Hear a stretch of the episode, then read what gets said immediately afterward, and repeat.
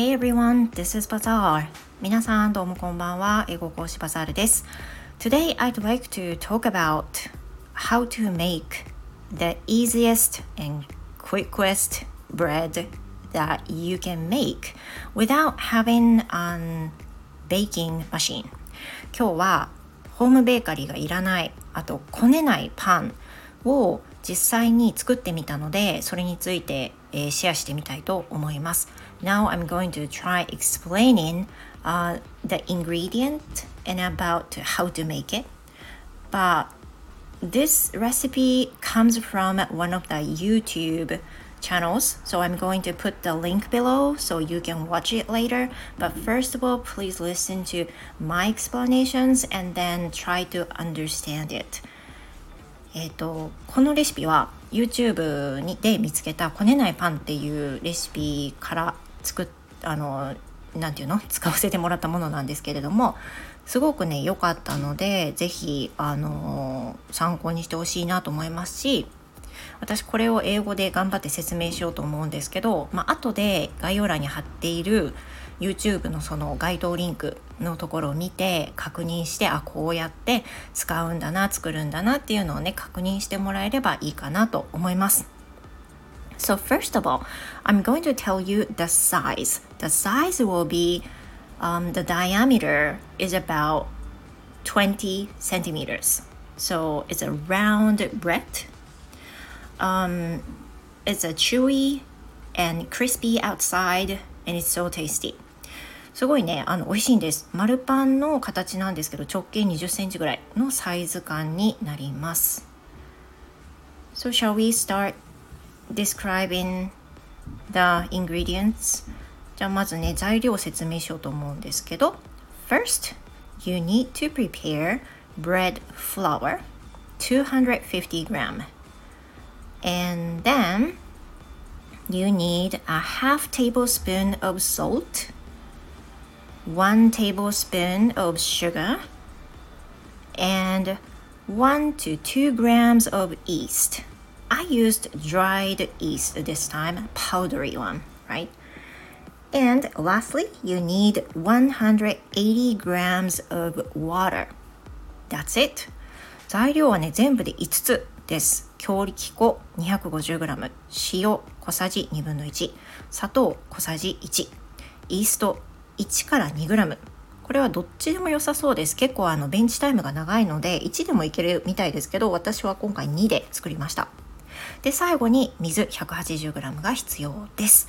And also you need a large plastic container あでもプラスチックじゃないなくてもいいか。But you need a large sized plastic container とにかくあの大きいサイズのタッパーが必要です。And it has a lid. Make sure that it has a lid. あとは蓋をしてベンチタイムをあの過ごさないといけないので蓋付きのタッパーが必要です。大きめのタッパーがねいいですね。詳しくはあの、まあ、YouTube 見てどのぐらいのサイズか見てほしいんですけど、まあ、大きめであればいいと思います。So I'm going to tell you the first step. So first step, um, you need a container, as I said, and in the container you put bread flour, sugar, and yeast. So the important part is that you need to put sugar and yeast on the same side. And on the other side, you put some salt so that you know it won't battle with the power of yeast and also the sugar であのこれねタッパーに強力粉をドカンって入れるでしょ？で片方の方にお塩。でもう片方の方に砂糖とイーストをつけます。これなんでかっていうと塩がイーストに使っちゃうとあの膨らむ力を邪魔しちゃうんですよね。なのでなるべく離して入れるということでした。Then you put the lid and then shake it for several times so that the flours are so mixed. Well together. And after that, you open the lid and add the water, whole water, 180 grams of water. And after that, you mix them together with some spoons or, or, uh, or chopsticks or whatever you like and then mix them all well and you kind of hold uh, fold the dough uh, with your hand um, it can be very easy it doesn't have to be very neatly tied but you fold the dough uh, several times then you shaped the door into a kind of circular size and then put the lid again. それから、えー、何でもいいんですけどスプーンとか、まあ、箸でも何でもいいんですけどよく混ざるように 水を加えた後混ぜます。でまとまってきたら手で、まあ、大体丸型になるようにまとめるんですけどなんかね23回ぐらい折りたたむような作業をした方がいいかなと思います。もうこねるっていうまではねないですね。ほんとまとめるっていう感じです。で蓋をして、えー、1回目のベンチタイムを取ります。So as I said in the previous episode um, we don't say bench time in English. In English we say proof so we need to proof for about 15 minutes in the fridge でですね15分ぐらいあの置きます15分ぐらい冷蔵庫に入れますそうするとまあ、少しなんかね余裕が出てくるというか生地が少しまとまった感じがするんですよね Then you open the lid and fold the dough two to three times so that you know water the air inside the dough will go out そうすると中の生地にある空気などがあの出ていくので23回折りたたむようにして、えー、生地を折ります Then you put the lid again and put it into the fridge そして蓋をして丸1日置きますこれが最初のプロセスです。通常そのパンをね焼く時ってめっちゃこねないといけないんですよ。私あのホームベーカリー持ってるのでそんな苦労したことがないんですけれどもでも本当にこれ混ぜるだけって感じです。あとは1日あの蓋をした状態で冷蔵庫に入れておきます。であとはですね1日基本的に置けばだいたい8時間ぐらい置けば食べたいタイミングで冷蔵庫から出すことができるみたいで23日冷蔵庫に入れっぱなしでもいいみたいです Then when the timing comes you can take the container out from the fridge and then you fold the door again this time、えー、それからですね焼きたいタイミングが来たら冷蔵庫から出しますでえっ、ー、とまとめますねまた折りたたんでまとめます Then um, you need、uh, another proving time and this time will be the last process of proving time. You need to leave the dough until it can be twice as big as it is. あとはですね、えーと、実際の2倍の大きさになるまでベンチタイムを置きます。これは常温ですね。もう冷蔵庫入れないです。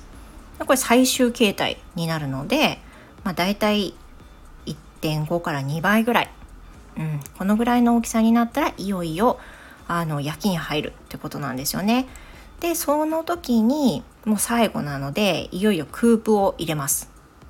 Coop is something that you need to cut some lines on the bread so that the shaping will be beautiful and also at the edge of the bread will be very crispy.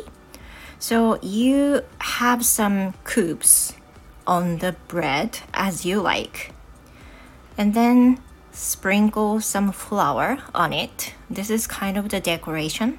And after that, spray the fresh water just a little bit on the surface of the bread. でその後は、えーと、切り込み入れたら粉を、まあ、飾り程度に振ってで、えーと、霧吹きでお水をスプレーしてこのスプレーすることでもっとより焼いた時にクリスピーになります。で、uh, if you have some olive oils, you put some uh, on the bread so that it gets much more crispy, and some salt on it. まあ、これは多分ねあのどっちでもいいと思います。It's I think it's optional どっちでもいいと思いますけどあのオリーブオイルを切り込みの上にかけて塩かけてっていう風な感じであの動画では焼いてねって言ってました。And I did it as it says であの YouTube で言ってたように私もやってみました。Then you need to prepare the oven、um, by 240 degrees then when it's done when it's prepared you put the dough into the oven and bake for 30 minutes そして、えー、30分ぐらい焼くとなりますなんか私いつもパン焼く時は、まあ、大きい丸パンとかじゃなくて同じぐらいの量を、まあ、6つとかに分けて焼くので200度200度で15分ぐらいしか焼かないんですけど今回これしっかり焼かれてます240度で30分一部焦げたりするんですけどなんかハードパンみたいでめっちゃ美味しかったです But inside is very soft and moist but outside it gets so crispy and tasty It's just like a French bread あのね焼きたてめっちゃ美味しかったですよあのフランスパンみたいな外側多分霧吹きしたのがね良かったと思うしあとオリーブオイルかけたのも良かったのかなあとは高温で焼いたっていうのも良かったししっかり焼いたからこそ良かったのかもしれないと思います So as I said, um, I'm going to put the link below, so please watch that channel. And hopefully you get understand this how to make recipe. Um, hopefully I want to see you in the next episode. まあ、できればね、あの興味がある方はぜひ焼いてみてはいかがでしょうか。時間は必要ですけど、こねなくていい。あと、ホームベーカリーがいらないってめっちゃ大きいと思います。あの、本当にパン屋さんみたいなね、形のパンができますので、ぜひやってほしいなと思います。お Uh, it lasts a pretty long episode. I'm sorry about that. But thank you very much for listening, you guys. 長い配信になりましたが、聞いていただきましてありがとうございました。And there's also another announcement that um, the time, the number of the listening, listening gets 30k today. Um, thank you very much for you guys to listen to my post. And thank you very much um, if you put some likes or messages. Thank you very much. 皆さんのおかげで本日で 30K あの総再生回数 30K になりました。ありがとうございます。最近あのなんでかわかんないんですけど全然ランキングに載りませんがもうなんかこの際どうでもよくなっておりますもちろん乗ったら嬉しいですけどね。でもあの聞いていただいてるのは本当にありがたいことに変わっていないので非常にあの本当に感謝感謝でございます。